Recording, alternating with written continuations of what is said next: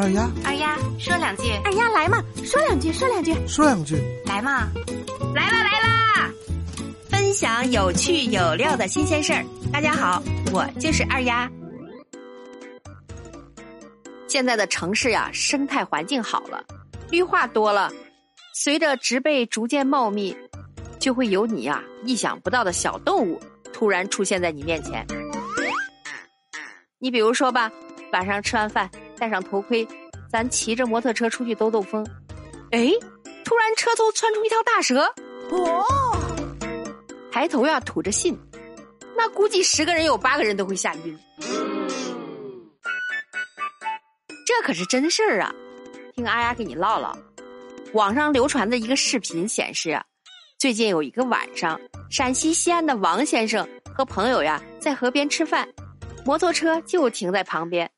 吃完饭后呀，王先生跨上自己的宝马兜风，行驶了四十分钟左右，突然车头窜出一条大蛇。哎！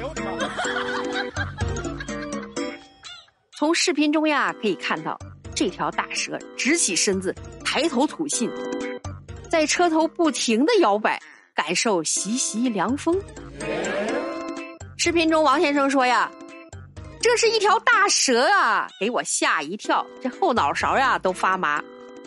王先生将车停下，在路边呀找了一根树枝去挑。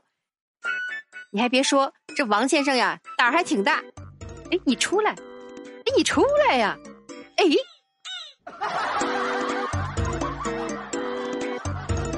结果呀，这条蛇直接钻进大灯罩里不出来了，搞得王先生呀无计可施。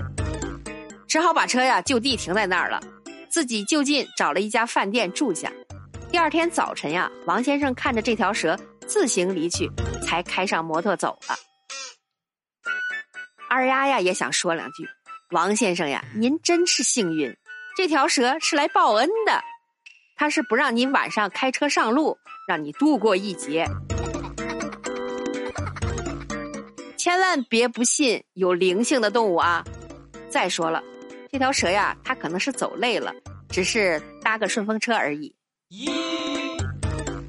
但是话又说回来了，幸好呀是在车头出现。